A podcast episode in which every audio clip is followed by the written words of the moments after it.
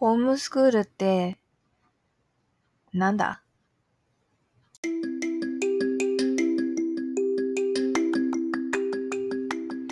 はいたーい。学校に行かない、行けない、行きたくない人のためのポッドキャスト、マリナの部屋。司会進行はマリナです。千葉県生まれ、沖縄育ち、カナダ在住10年を迎えた私が、自身のホームスクールの経験から、学校や生活について悩んでいる学生さんに向けていろんなトピックを話していきます。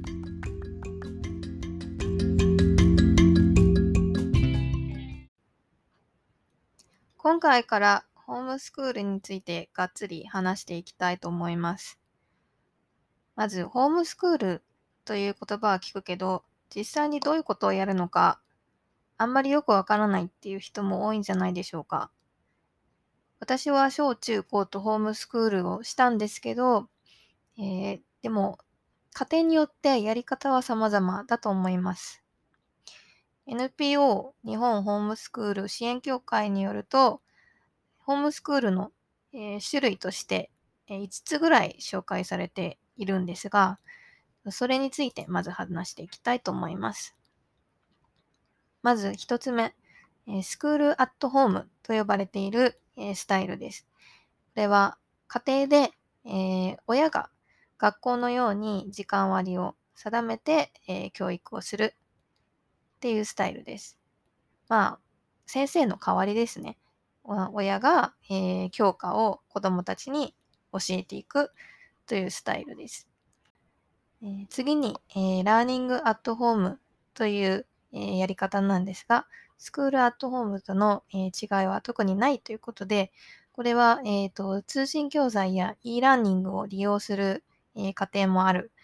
えーということは、その結構家庭によってその自分たちの、えー結構やり方、色が出るような、えーものだと思います。で、3つ目がアンスクーリング。えーこれは子供が主体として、えー自分の好きなものを学ぶっていうスタイルですね。こちら、あの、親が何かを指示する。これを勉強しなさいとか、この時間だからこれを私が子供であるあなたに教えますとか、そういうことがない。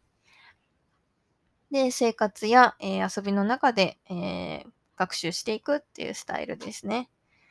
で、次が、えー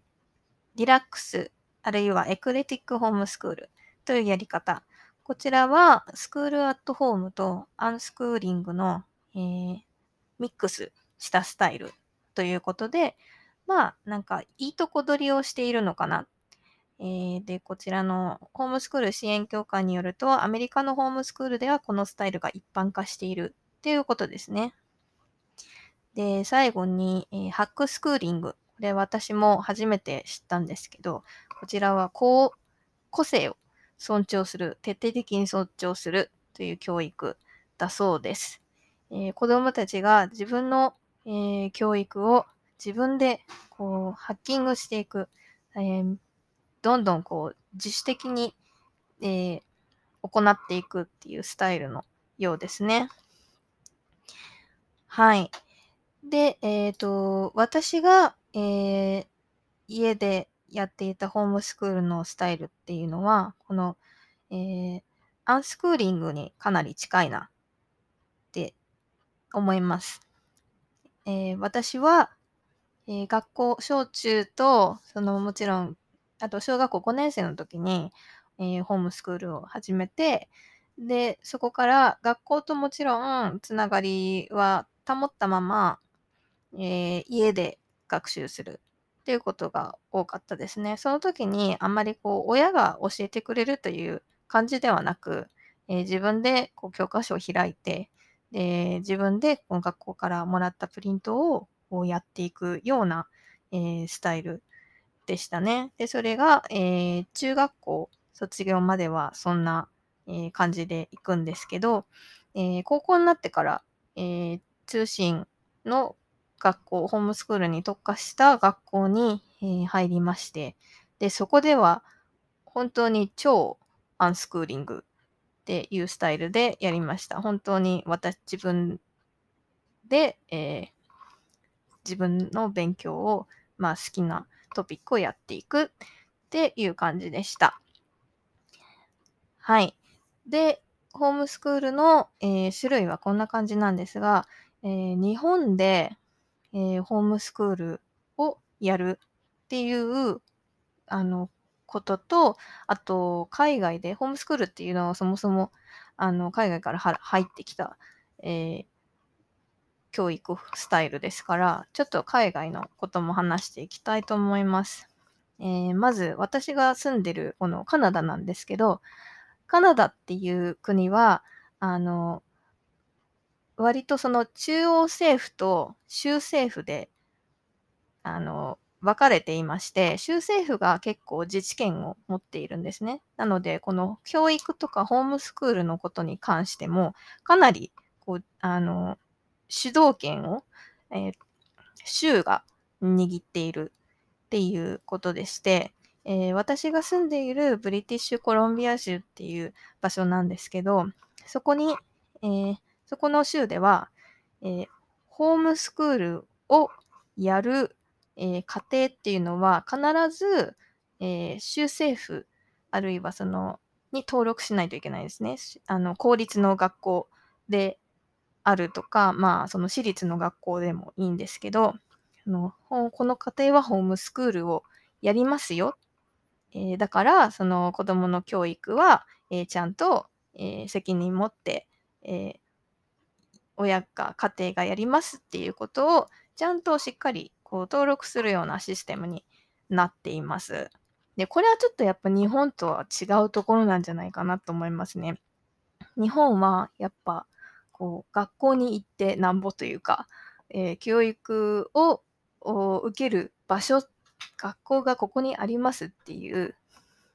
あの、そこにこう、決まった場所があって、はい、そこに勉強、教育を受けたかったらそこに行きなさいっていう、まあ、一般的な、あこう、感じがあるじゃないですか。いやもちろんそのフリースクールとかもあるんですけど、まあ、一般的には、えー、そういう風になってるわけで、あんまりこう、ホームスクールというオプションがえー、なぜあんまりこう一般的でないかっていうと、やっぱそういう制度の違いがものすごくあると思います。で、次、アメリカのことについてちょっと話したいんですけど、アメリカも、まあ、結構やっぱり州が、各州で、あの、それぞれ違うと思うんですが、えー、私はちょっとカリフォルニア州の、えー、ホームスクール協会とかを見ていたんですけど、そのカリフォルニア州ではこれまたやっぱりカナダと考え方が違うんですね。まあ、ホームスクールだけじゃなくて結構いろんなことに関して考え方が違うんですけど、えー、アメリカの場合はその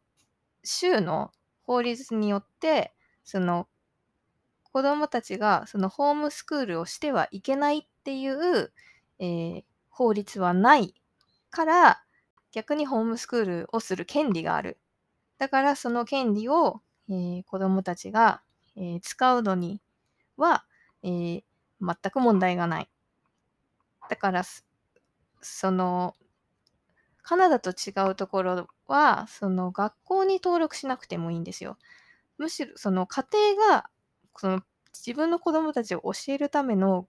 学校をあの作っちゃうことができたり、あとはそのその結構草の根じゃないけどこうネットワークがすごいあのコミュニティの中でこう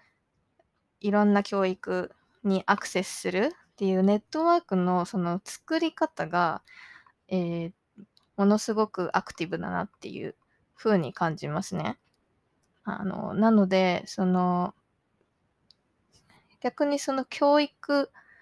えっ、ー、と、州とか、その、公立の教育機関を、で、含まなくても、自分たちの、あの、ネットワークの中で子供を育てるっていう考え方がカナダとの大きな違いだと思います。で、日本と海外のことを比べたときに、私は一つどうしてもあの、解きたい誤解があって、それは、ホームスクーラーっていう言葉についてなんですけど、私も、えー、妹もホームスクール時代がとても長かったので、その中でホームスクーラーって言われてきた、えー、経験からすると、日本でホームスクーラーというと、ホームスクールをする子どもたち、家で勉強をする子どもたちっていう風な捉え方が結構一般的だと思うんですね。でも、こちらに来てから一つびっくりしたのが、ホームスクーラーっていうのは、ホームスクールをする家庭の親のことなんですよね。だからここで決定的に違うのは、その、ホームスクール、教育は、を受けるのはあくまでも子供で、大人がそれを、教育を授ける。だから大人が主体となってやる。その親の責任が結構あるんですよね。でも、それはやっぱり、あの、とても理にかなっている。子供がホームスクーラーっていうその概念の中だと、その教育、勉強するっていうことの責任が全て子供にこう、のしかかりかねないそうですね。親がどれだけその子供の教育に責任を取れるかっていうところがちょっと曖昧になっているんじゃないかな。そういうふうに思います。で、もちろん、それはあの制度の問題でもあると思うんですよね。あの、でもカナダみたいにガッチガチに、その公立の機関がいろいろ決めて、えー、子供、親を登録、学校に登録させてっていう、えー、制度は、まあ日本と結構違うんですけど、逆にけその、そこが、まあ曖昧というか、な感じになってるアメリカの、えー、状況と日本の状況は、まあなんとなく似ているかなって思うんですね。だから、そのアメリカの、えー、やり方をもうちょっと日本は詳しく見ていった方がいいんじゃないかなっていうふうに思います。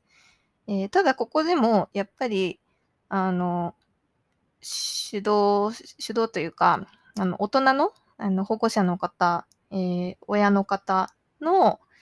えー、子供に対するその教育に自分がどれだけ関わっていくかっていうことがホームスクールではやっぱりとても大事になってくると思います。でそういう考え方がそのホームスクールっていう考え方と、まあ、同じぐらい、えー、広まっていってくれたら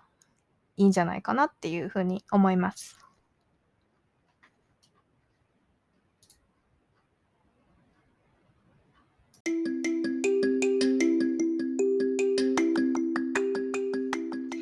はい。ということで、今回はホームスクール入門編ということで話していきました。えー、このエピソードがいいなと思ったら、えー、また次回もホームスクールのこと話していくので、ぜひ聞いてください。えー、そして過去のエピソードもいろんなトピックについて話しています。そちらもチェックしてみてください。え、さらに、え、Twitter もやっていますので、そちらもぜひフォローしてください。え今日も聞いてくれてありがとうございました。それでは、またね。バイバーイ。